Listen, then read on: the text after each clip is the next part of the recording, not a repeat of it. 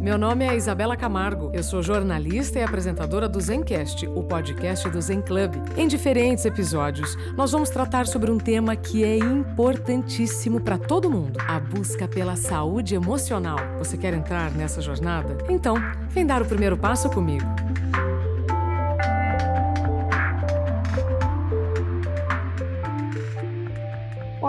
Seja bem-vindo, bem-vinda ao Zencast, o podcast do Zen Club. Esse é o nosso primeiro episódio do Zencast no mês do Setembro Amarelo, o mês de prevenção ao suicídio.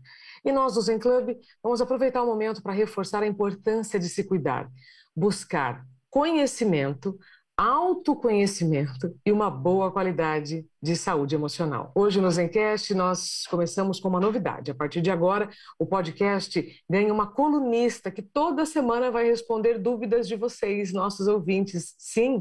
E aí para apresentar a nossa colunista, eu vou entrevistá-la. A Monique Luz é formada como psicóloga na Escola Baiana de Medicina e Saúde Pública e pós-graduada em Psicologia Analítica e Hospitalar. Bem-vinda, Monique. Oi, Isabela, muito obrigada. Estou muito feliz por participar. Muito obrigada pelo convite. Estou muito feliz em te conhecer, né, mesmo por áudio e vídeo, porque eu soube que você é uma das terapeutas, uma das psicólogas mais procuradas do Zen Club. E você está falando de onde? Atualmente eu estou falando de Rosário, da Argentina. Eu não estou morando no Brasil. Olha que chique. Eu achei que você ia falar é qualquer outro estado, né, sem ser São Paulo, mas tudo isso só para trazer a realidade que realmente a pandemia trouxe problemas, mas também trouxe é, oportunidades para a gente poder então ter as, o seu atendimento de onde quer que você esteja. Uhum. Como você encara a terapia online? Para aquelas pessoas que têm ainda receio ou que é, acham que presencialmente pode ser melhor, como é? Qual é a diferença da terapia online para a terapia presencial? É, eu acho que a principal diferença é, de fato, o contexto. Né? Numa terapia presencial, você tem a questão do local. Então, eu costumo marcar muito isso com os meus pacientes, que numa terapia presencial é como se o próprio contexto ele fosse responsável também pelo sigilo ali. A gente precisa criar todo um espaço que seja acolhedor. É, enquanto que numa terapia online, eu friso isso com os meus pacientes. Vocês também são responsáveis por criar esse espaço. Então, um espaço que vocês possam se sentir confortáveis para falar. Não dá para é, sentar em um lugar em que muitas pessoas estão passando, em que tem muita gente que possa intervir, que possa ter muito tipo de interferência. Então, essa responsabilidade é um pouco compartilhada nesse sentido, né, com o profissional e com o paciente também. Mas acho que o principal ponto é justamente essa a, a flexibilidade mesmo. Você pode fazer de qualquer lugar né? Claro que considerando-se tudo isso, de um lugar que de fato tenha esse conforto. Mas você pode fazer de qualquer lugar, uma flexibilidade de horário também, eu acho que facilita muito, né? Você não precisa daquele deslocamento. É, então, eu acho que a terapia online tem muitas vantagens, na verdade. Eu não acho que uma é melhor do que outra, né? É, cada um se adapta também ao que é melhor para você. Mas acho que a terapia online, principalmente no contexto que a gente vive atualmente, o contexto da pandemia, mas também esse contexto um pouco acelerado, né? É, eu acho que ela traz muitas vantagens e mais acessibilidade. Monique, eu já fiz muita terapia presencial e do ano passado para cá comecei a fazer muita terapia online e eu não vi diferença nenhuma pelo contrário né eu, eu até eu comecei a fazer outros tipos de terapia até nós vamos falar sobre isso já já né quais são os tipos de terapia e tudo online ou seja eu só pude fazer tudo que eu fiz graças ao online. Mas para aquelas pessoas que falam assim, vamos lá, vamos começar quebrando a objeção. Ah, penso, o presencial é melhor, eu prefiro olho no olho. Eu também estou aqui olho no olho com você né, quem está nos ouvindo, mas eu estou aqui olho no olho com você. Então, é como você falou, vai muito dessa responsabilidade compartilhada de fazer o ambiente funcionar, ou você vê que tem perdas realmente por essa falta do, do, do, do presencial ou do toque, como alguém, algumas pessoas falam? Eu acho, Isabela, que vale experimentar. Para algumas pessoas, realmente isso é muito importante. Acho que não tem como desconsiderar isso. A questão física mesmo. Então, assim, não tem como a gente dizer que talvez essa perda não aconteça, ela acontece. E para uma pessoa que isso é fundamental, então, de fato, busque uma terapia que seja presencial. Mas, no geral, eu concordo com você. Eu também não costumo ver muita diferença. Né? Eu vejo, na verdade, mais facilidades. Enquanto profissional, eu também não vejo tanta diferença assim. Eu vi muita diferença com o público, com crianças. Mas com o público mais adolescente e adulto, não vejo tanta diferença assim. Sem problema, muito interessante o seu ponto de vista. Monique, dá para ver que você gosta muito do que você faz. É, quando você resolveu ser psicóloga, quando você começou a trabalhar com atendimento terapêutico? É, eu lembro sempre de ouvir, desde muito nova, que ah, todos aqueles estereótipos associados ao psicólogo, né? Que eu era uma pessoa muito calma, uma pessoa muito tranquila, uma pessoa que gosta de escutar todo mundo, que gosta de conversar. Eu realmente sou tudo isso, né? São características que eu fui cultivando ao longo do tempo. Mas, assim, a, a, ser psicólogo não é só isso, né? Vai muito além disso. E, assim, à medida que eu fui crescendo, chega aquele momento que a gente precisa decidir, né? Vai prestar vestibular, e aí, o que, que a gente vai fazer? E aí eu comecei a pensar um pouco mais seriamente sobre isso. E tem uma coisa que sempre me acompanhou muito durante a minha vida, assim, desde que eu me entendo por gente, que é eu sou apaixonada por histórias qualquer história. Então, desde muito nova, eu sempre gostei muito de ler, de assistir, e, e histórias que tenham alguma profundidade, histórias que me toquem de alguma forma. Eu acredito que todo mundo, que todo objeto tem alguma história para contar. É, então, eu fiquei ali entre psicologia e jornalismo, porque eu acreditava que ambas poderiam me proporcionar isso, poder trabalhar com histórias. De alguma forma, mas aí o que me fez escolher a psicologia foi justamente esse fator humano. Não sei como é no jornalismo, também não vou entrar nisso, né? Mas assim, eu pensei que a psicologia ela me permitiria acessar as melhores histórias e assim diretamente da fonte, que é a pessoa, a fonte original. Então assim, histórias que seriam confiadas a mim, histórias que eu poderia cuidar, histórias que eu poderia é, inclusive ajudar a dar continuidade, ajudar a construir mais, né? Então isso me fez é, escolher a psicologia. Além do fato de que assim, eu poderia estar ajudando as pessoas a melhorar suas vidas, né, a tornar a vida dessas pessoas mais feliz, né? Então, assim, na faculdade, dentro de todas as abordagens que eu conheci, eu acabei escolhendo a psicologia junguiana, porque dentro da minha concepção é justamente essa psicologia que ela abarca tudo, ela não secciona, ela não diferencia, ela não exclui absolutamente nada, né? Então, não à toa, ela também é conhecida como a psicologia profunda, que é essa ciência que estuda a, a vida interior do ser humano, né? Daquilo que nos move por dentro, daquilo que nos torna humanos. Então, a gente vive a gente pensa, a gente ama, a gente sonha, né? E era com isso que eu queria trabalhar. Maravilha, Monique. É engraçado, eu também, quando fui escolher jornalismo, eu também fiquei na dúvida entre psicologia e jornalismo. Eu, naquele momento, eu optei por jornalismo, mas é, a psicologia sempre me atrai e realmente tem muita, muito, muito em comum entre as duas profissões. É, Monique, você falou sobre a psicologia junguiana, que é a linha que você segue certo? Psicologia junguiana, que é psicologia profunda, como você falou. Antes da gente entrar em quais tipos, né, é, Jung, Freud, etc., explica pra gente, a gente fala tanto de terapia, terapia, terapia, mas o que é, na essência, a terapia? Bom, a terapia ela é um processo. Ela é um processo onde o principal objetivo é cuidar da saúde mental do paciente e aliviar as suas dores emocionais. Claro que é assim, de acordo com a necessidade de cada pessoa. É, com a terapia, você vai olhar um pouco mais profundamente para os seus sentimentos, você vai construir comportamentos melhores. Você vai aprender uma forma melhor também de se relacionar com seus próprios pensamentos, né? O objetivo é viver uma vida que seja o mais saudável possível para você.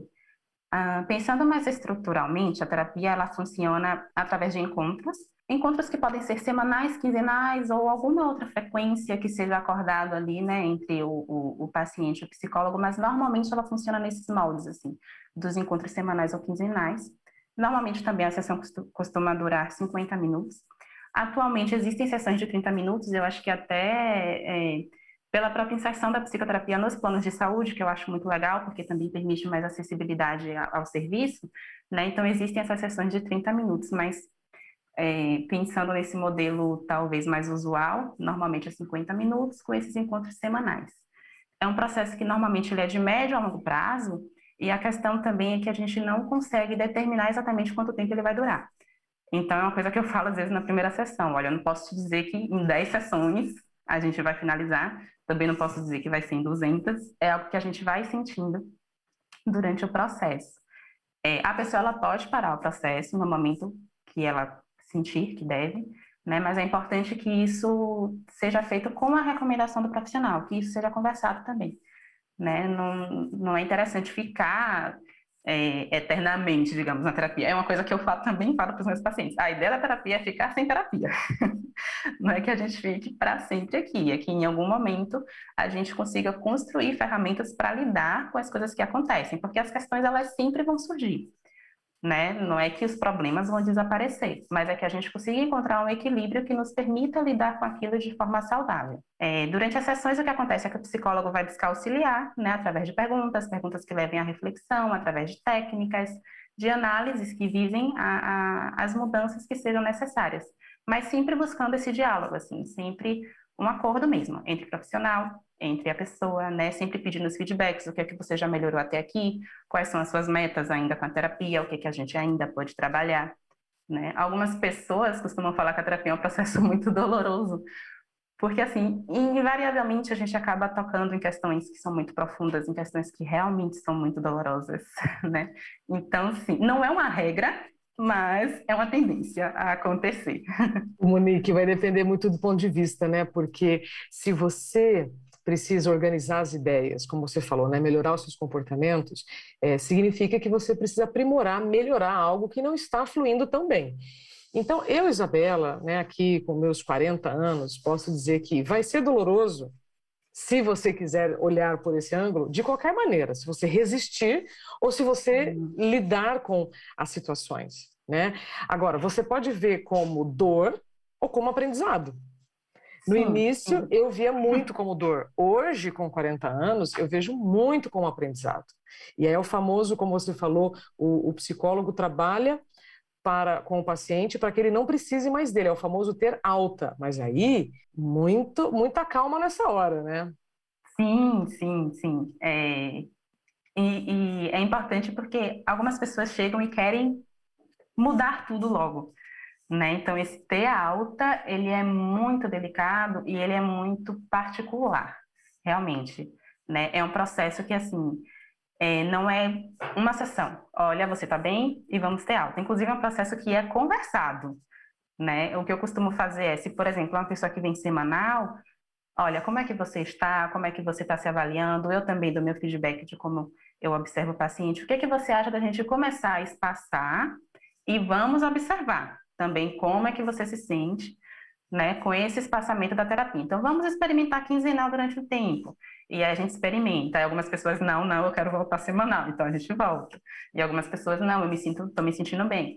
Então, a gente vai seguindo. Então, vamos experimentar um retorno é, um pouco mais espaçado também. Como é que você vai se sentindo? Então, a alta na terapia não é uma alta pontual. A alta, a, inclusive a alta é um processo também. Né? É um processo que a gente também não consegue dizer quanto tempo vai durar. A alta, ela é um processo. Monique, quem tem dor tem pressa. Né? Quem está querendo se livrar de uma dor, de um problema, de um aborrecimento, enfim, quer fazer aquilo muito rápido. Mas a terapia não adianta ter pressa. Né? Não é um remedinho mágico que você, em uma sessão, vai resolver tudo.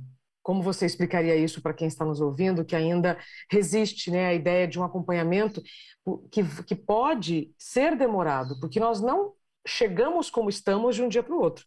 Então, a solução também não vai acontecer de um dia para o outro. Desconfia, aliás, de quem prometer isso. Hum, exatamente. E você trouxe um ponto que é essencial, que é assim, é, uma dor muito profunda, ela normalmente não surge de uma hora para outra. É claro que a gente tem os casos que são é, traumáticos, digamos, né? Que é um trauma, alguma coisa muito externa, uma morte, um acidente, alguma coisa desse tipo, que é algo que, assim, está completamente fora do controle né? Então, claro que isso pode acontecer. Vem essa dor muito profunda por um evento externo que fugiu completamente do controle da pessoa. Mas, assim, é, normalmente é algo que de fato foi construído no decorrer da vida da pessoa. Então, é, é como se a gente tivesse algo ali nas nossas mãos que a gente precisasse ir tirando muito aos pouquinhos, né? Porque às vezes não é algo é, tão pontual, é só aquela situação e acabou. Não, é um conjunto de coisas que nos levaram aquilo. E se a gente pensa mais concretamente nisso, é um conjunto, a gente vai precisar ir em cada pontinho. E não é algo que vai ser em uma sessão. Inclusive, não é um pontinho por sessão. Às vezes, cada pontinho são várias sessões.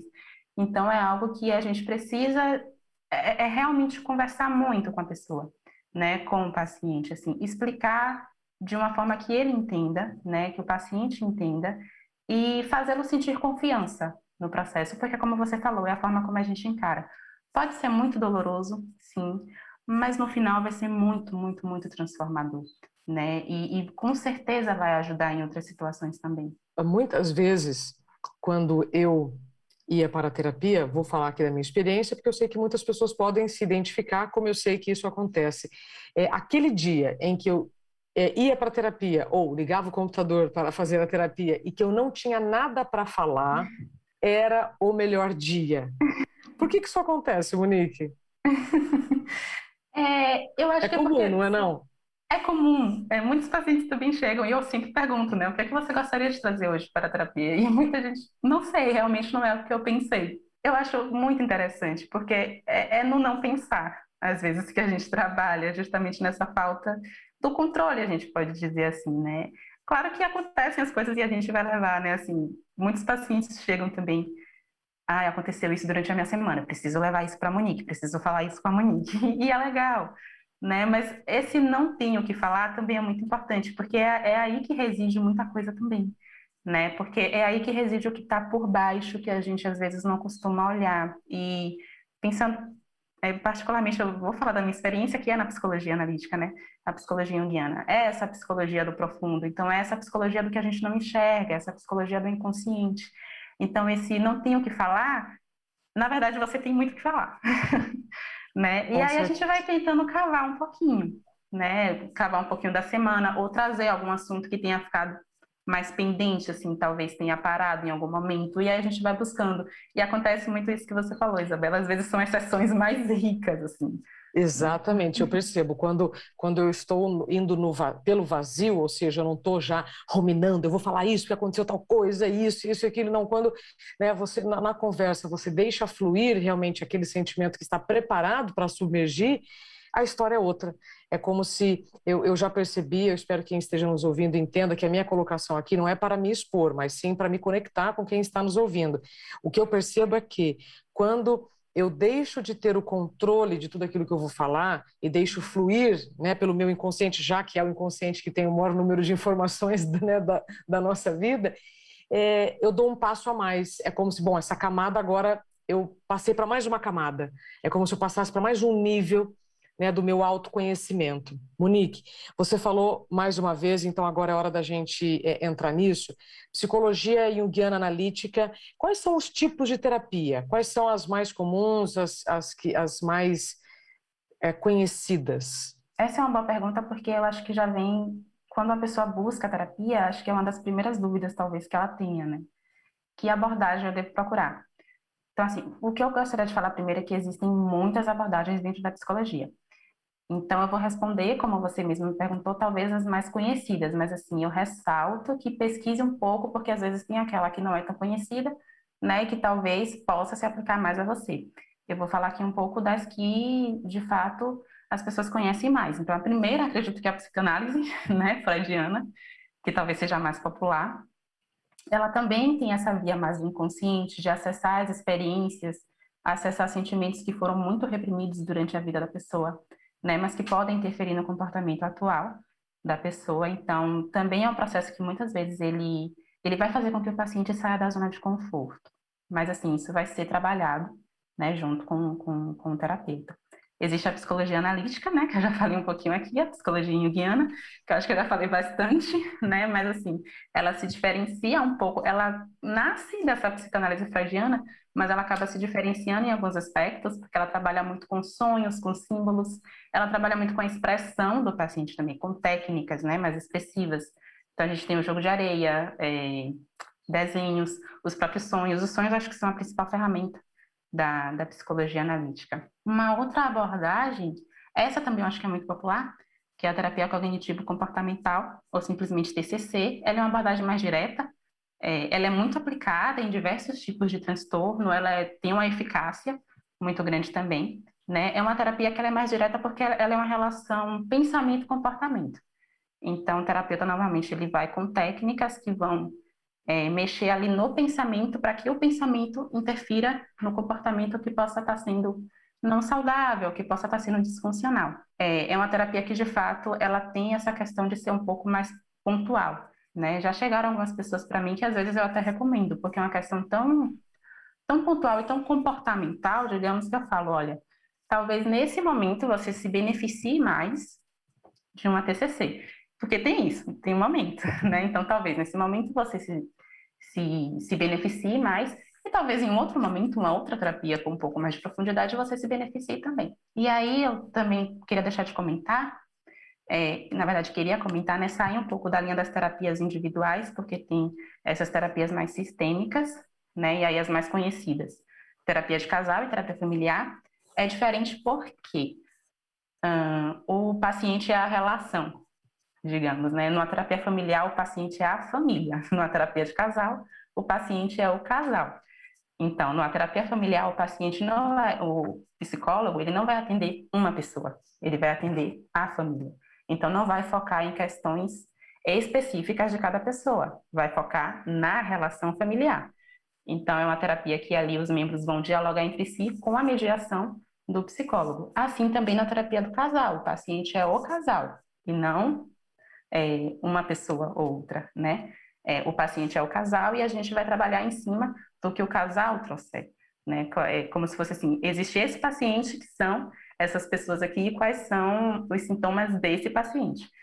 É, pode ser feito ao mesmo tempo, você pode fazer a sua terapia individual e ao mesmo tempo estar em uma terapia familiar ou em uma terapia de casal, né? Mas é importante frisar isso. Suas questões, suas questões, você trata na, na sua terapia individual né? E aí as questões relacionadas à família, de casal, você trata nesses outros tipos de terapia também. Acho que essas são as mais populares, talvez, as mais conhecidas. Você falou agora da terapia familiar, eu me lembrei da, do documentário da Michelle Obama. Você já assistiu, Monique? Ainda não, infelizmente. Tudo bem. Não. Quem está nos ouvindo, se também não assistiu, vale a pena, mas trazendo aqui um ponto já que você colocou. Eh, a Michelle Obama, num determinado momento, ela levou Obama para uma terapia de casal. Né, ela tinha um problema ali muito sério, que para ela era o fim do mundo, Obama ir para academia, ela com dois filhos e super sobrecarregada. E ela entendeu na terapia de casal que o problema era com ela, na atitude dela, é, em não, não conseguir ter a mesma atitude que ele. Então, não é que ele estava fazendo aquilo para o mal dela, mas ele estava priorizando a saúde dele. Né? E aí uhum. depois ela fala que aí ela resolveu o problema fazendo o quê? Também indo à academia. Então, na terapia familiar, na terapia de casal, provavelmente o, o, o, a questão ela é sistêmica, como você falou, mas aí depois cada um vai entrando nos, nos, nos hum. seus, nos, nos, nas suas viagens interiores. Isso acontece muito, assim, eu não tenho experiência com terapia familiar e de casal, mas eu tenho experiência com grupos né? Quando eu trabalhei em um hospital, eu fazia alguns grupos terapêuticos. Então, assim, é muito comum que no grupo a gente consiga identificar, ou o próprio profissional, ou a pessoa também, né, consiga identificar algumas questões que realmente são pontuais. E ali a gente já faz um encaminhamento. Olha, talvez seja interessante você buscar uma terapia individual e às vezes parte da própria pessoa de perceber, né, e falar, não, eu preciso. Isso acontece muito. Exato, trouxe esse ponto porque muitos de nós às vezes consideramos que os nossos problemas estão nos outros, está na família, está numa configuração né, que não nos pertence, mas na verdade somos nós que precisamos né, aprimorar né, os nossos comportamentos. O, o, o, Monique, se deixar aqui, olha, o nosso podcast vai, vai ser um, um long cast, uma coisa bem longa, nem sei se existe essa palavra, mas vamos lá. O que não é uma terapia? Existem alguns mitos, né, alguns tabus com relação à terapia. É, você trouxe um deles de uma forma muito natural, assim, Isabela, que é justamente algumas pessoas que chegam achando que a terapia vai mudar uma terceira pessoa que não está na terapia. Então, assim, porque eu tenho um problema com um parceiro ou parceira, porque eu tenho um problema com algum familiar, porque eu tenho um problema com um amigo, então eu chego e eu vou falar só sobre essa pessoa e de alguma forma eu acho que a terapia vai mudar essa pessoa. E não, isso não está no nosso poder, o outro não está no nosso controle, e assim, a terapia é sua, não é do outro. Né? Isso é algo que, claro, a gente vai trabalhando na terapia, mas é uma coisa que a terapia não vai fazer. A terapia não vai mudar uma terceira pessoa por você. Então, se você busca terapia procurando por isso, não reveja suas expectativas. Uma outra coisa, assim, é que algumas pessoas acham que a terapia é um lugar onde você vai ouvir conselhos prontos, né? Muita gente, ai, ah, pra que eu vou na terapia se eu posso conversar com meu amigo, se eu posso conversar com algum familiar, você pode, inclusive deve, né? São pessoas que você confia, você precisa conversar com elas também. Mas tem uma diferença aí, né? Um psicólogo, ele é uma pessoa que ele estudou aquilo, ele tem um conhecimento científico com relação àquilo. Né? Inclusive, quando você traz uma situação para o psicólogo, ele vai considerar todo o contexto, pensando inclusive no seu processo futuro com relação a isso, não é só aquele recorte.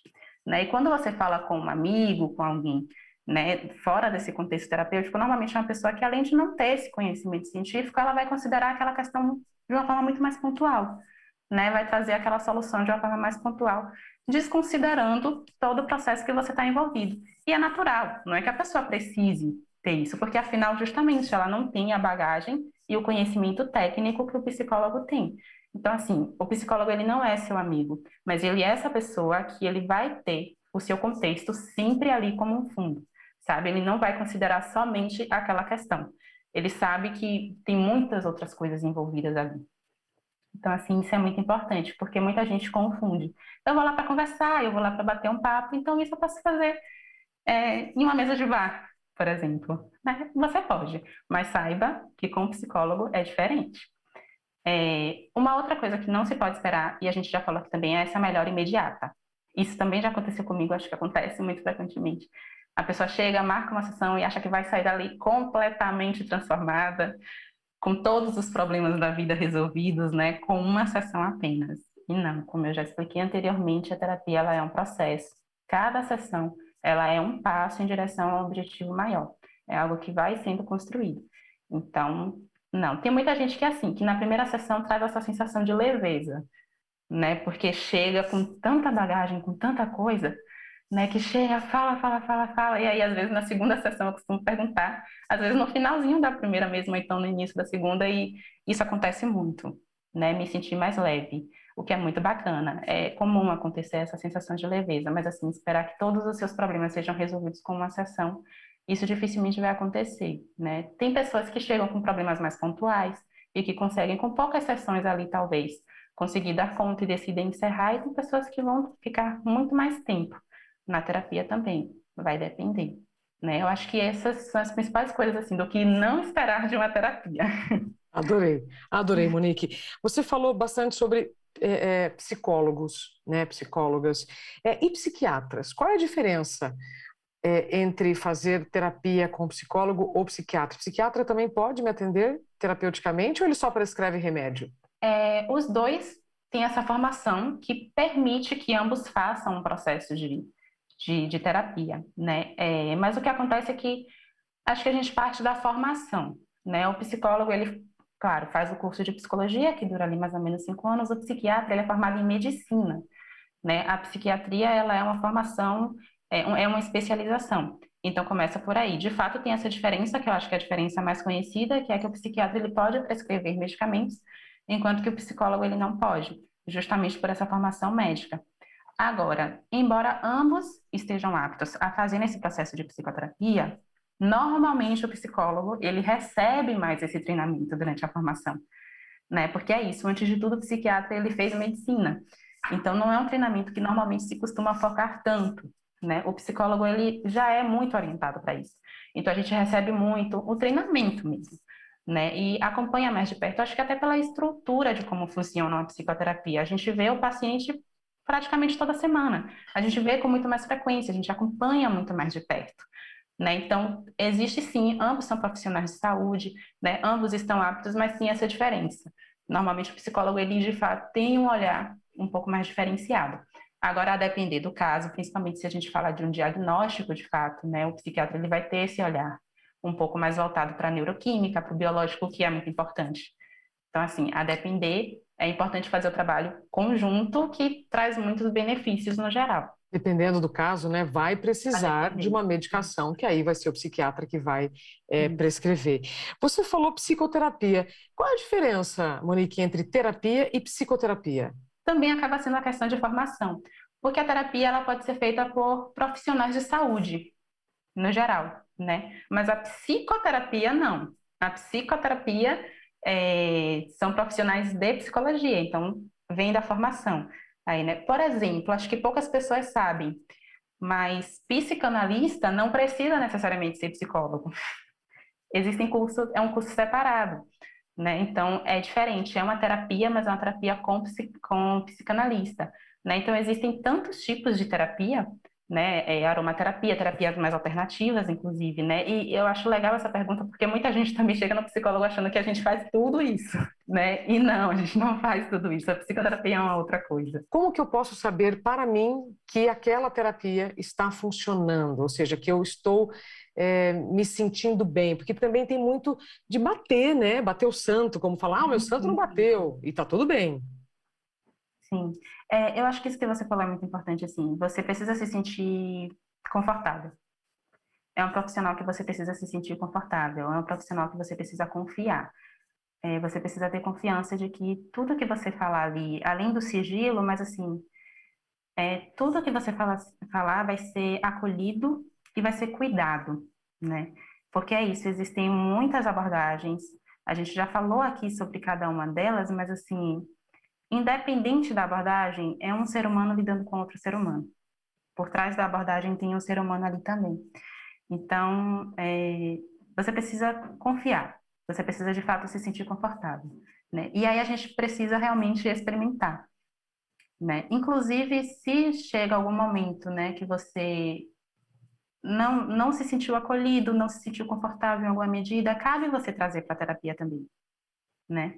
Porque é, isso também é um ponto, às vezes, toca em alguma questão que é tão difícil que a pessoa se sente desconfortável e foge.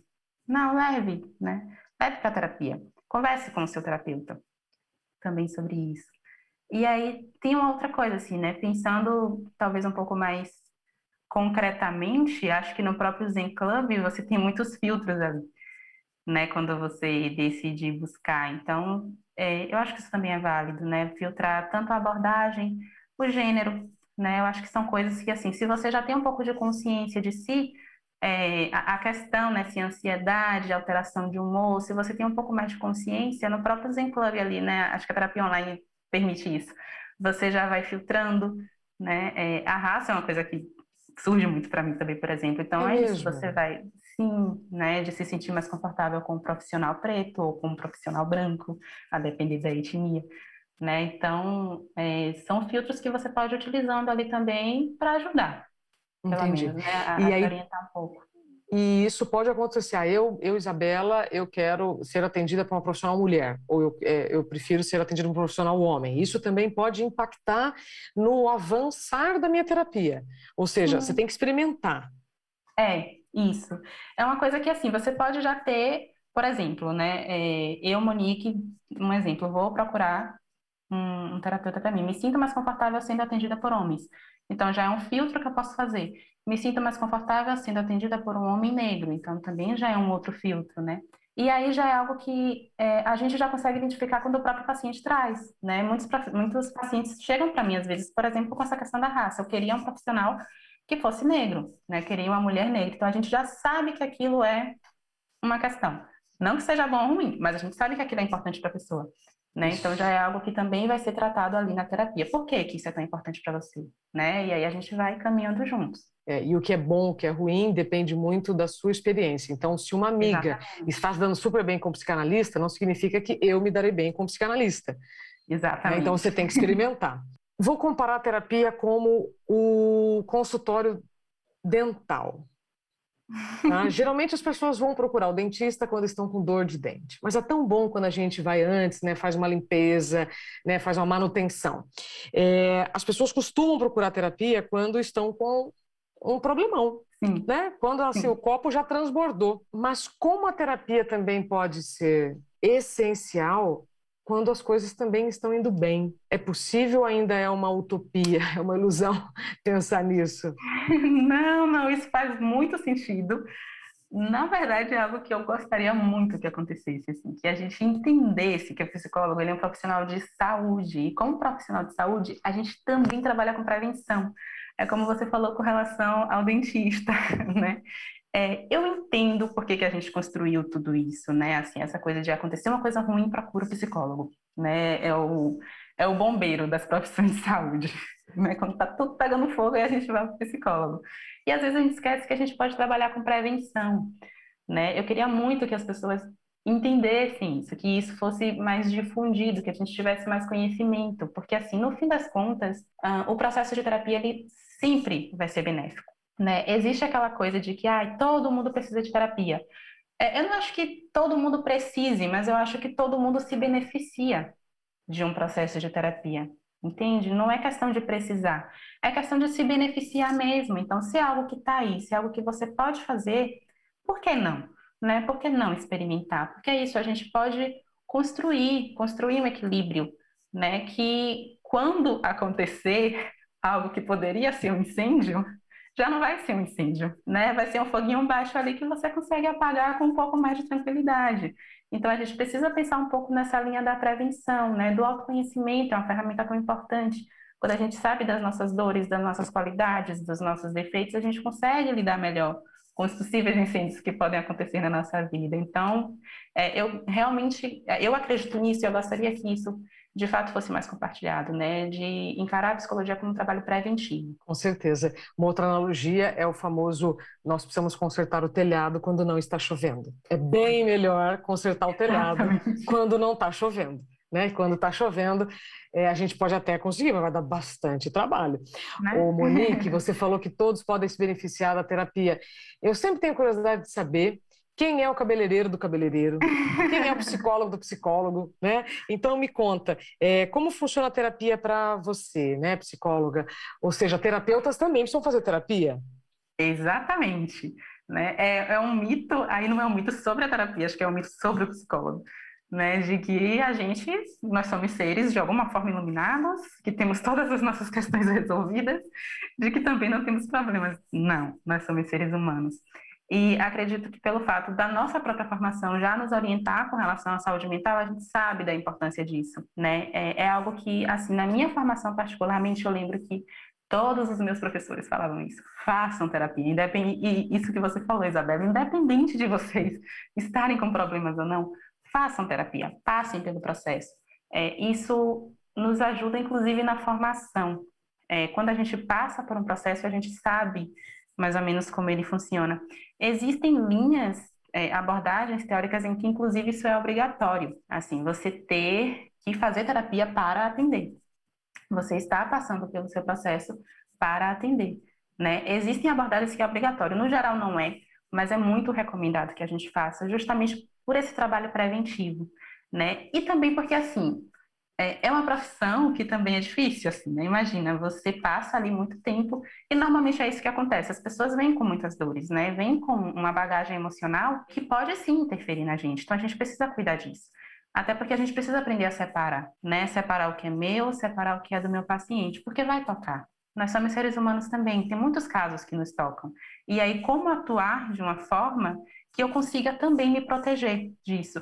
Não é que não vai me afetar, eu sou um ser humano, vai me afetar. Mas eu preciso ter algum nível de proteção. E esse nível de proteção eu consigo fazendo a minha própria terapia. Monique, uhum. é, na sua opinião, por que a terapia ainda é um grande tabu na sociedade? Eu acho que ainda existe um estigma muito forte com relação a, a um diagnóstico de transtorno mental. Né? Aquela famosa frase, acho que muito popularmente conhecida, terapia é coisa de maluco, terapia é coisa de louco. E a própria palavra, né? Maluco, louco, a gente já não fala muito sobre. E aí se junta maluco, louco, com psicoterapia, ah, é que as pessoas não querem falar sobre mesmo. E saúde mental. E saúde mental também, né? As pessoas não, não costumam falar muito sobre isso. Agora eu acho que a gente já está caminhando mais, né? Com relação a, a, a se falar mais sobre, mas no geral, e eu entendo como que isso foi sendo construído, né? É, não dá para a gente também culpar as pessoas por não falarem sobre isso. É algo que realmente nós não fomos orientados.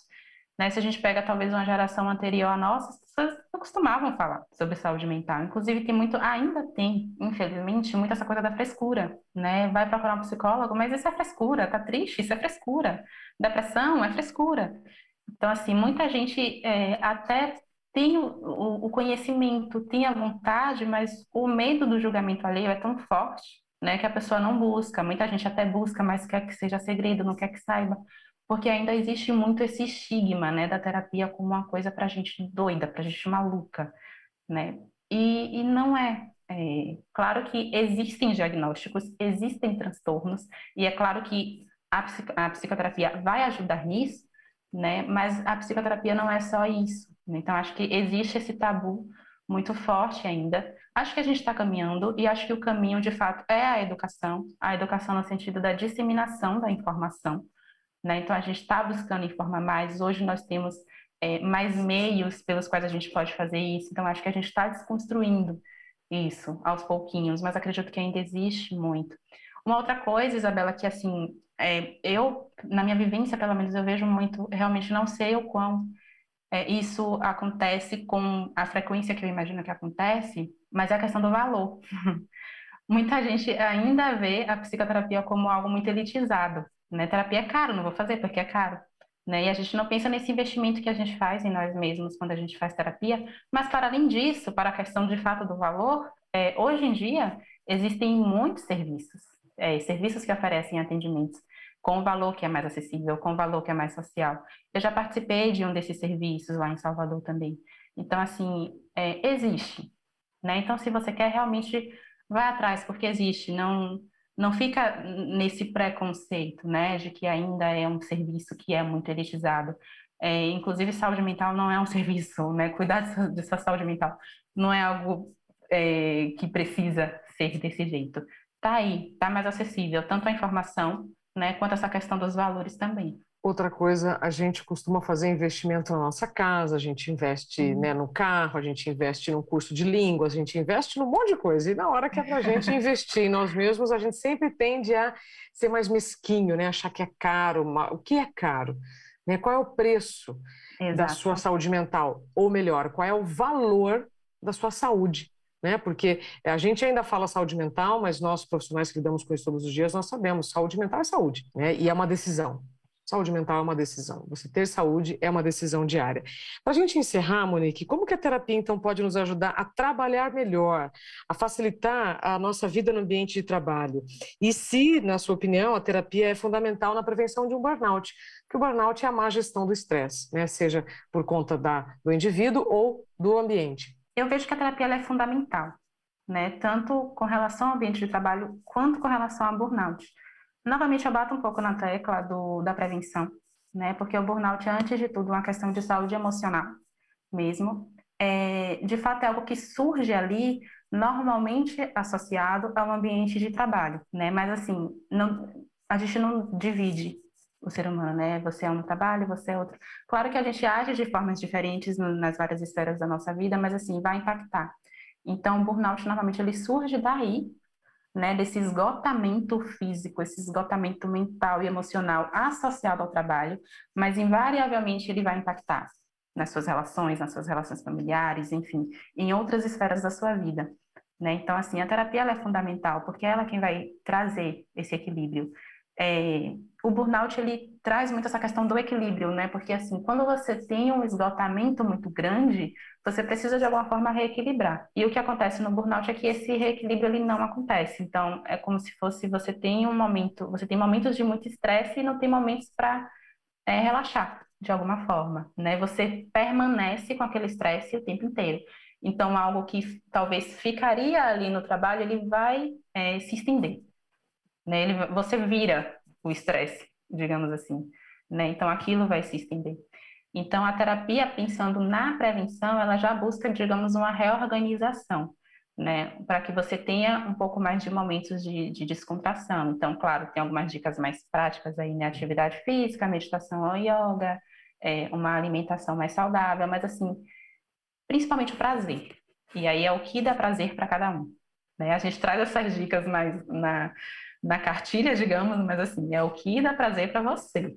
Né? Até para você também não se cobrar se a pessoa que vai fazer atividade física todo dia, que vai fazer a meditação todo dia, né? É, é o que dá prazer para você. Exatamente, às vezes gera mais estresse, porque é mais uma tarefa que você vai colocar ali, vira um trabalho também, né? Então, assim, pode acabar sendo fonte de mais estresse, né? Então, assim, eu vejo a terapia como fundamental porque é algo que é, vai trazer esse nível de profundidade que vai permitir entender como você pode recarregar, como você pode equilibrar né? E para além disso, também levar esse prazer para o trabalho de alguma forma, porque a gente também costuma fazer isso, né? O trabalho é onde está meu estresse e fora do trabalho é onde está minha fonte de prazer.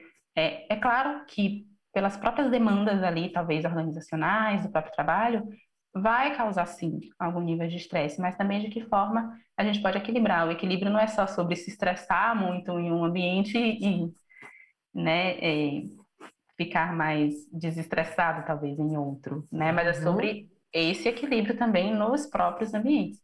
Então eu vejo a terapia como fundamental no processo do burnout eu gostaria de trazer para você aqui uma questão que muitos de nós somos contratados pelas nossas habilidades técnicas, mas dispensados pelos comportamentos. Então, como a terapia pode contribuir uhum. para que você realmente se relacione melhor nesse seu ambiente, para que o seu comportamento não seja o seu algoz? É, aí é, de fato, trabalhando essa questão comportamental, né? Trabalhando okay. a questão, de fato, do autoconhecimento, né? Então, se você entende que esse comportamento está sendo prejudicial no seu trabalho, como é que a gente pode trabalhar em cima disso?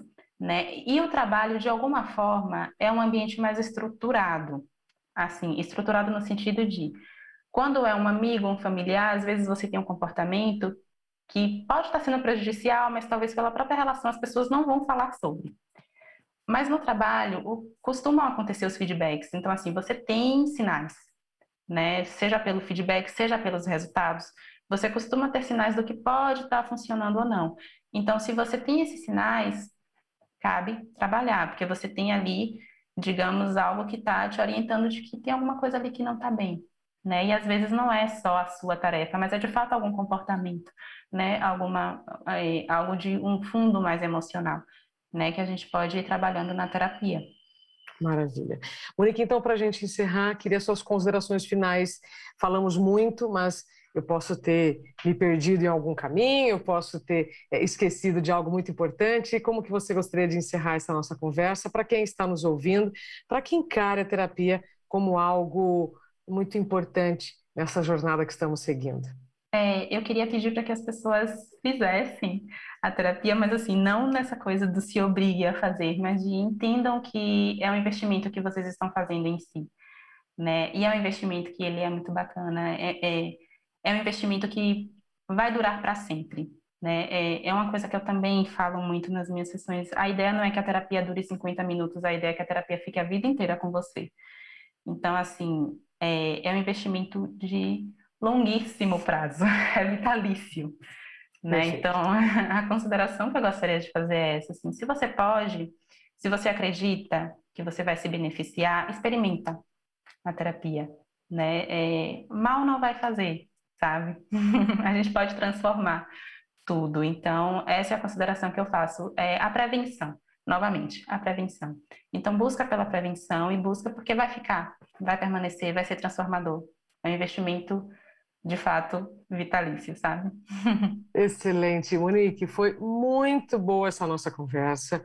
Todas as aberturas aqui do Zencast, eu sempre digo que é, quem está nos ouvindo vai ter oportunidade de ouvir experiências, palavras, conteúdos que vão ajudar a pensar melhor, a decidir melhor, a viver melhor. E com certeza você trouxe aqui informações que vão nos ajudar bastante. Então, a gente vai te encontrar semanalmente aqui no Zencast, não é isso? Isso, semanalmente eu vou estar aqui respondendo perguntas, não é? Exatamente. Então, Monique, muito obrigada. É, muito obrigada pelo seu tempo, pela sua confiança. E você que está nos ouvindo e tem alguma dúvida relacionada com autoconhecimento, saúde mental, terapias, mande para a gente então nas redes sociais do Zen Club. A partir do próximo programa, então, a Monique vai começar a responder as perguntas de vocês. O link das redes sociais está na nossa descrição do podcast. Fiquem bem e até o próximo Zencast, o podcast do Zen Club.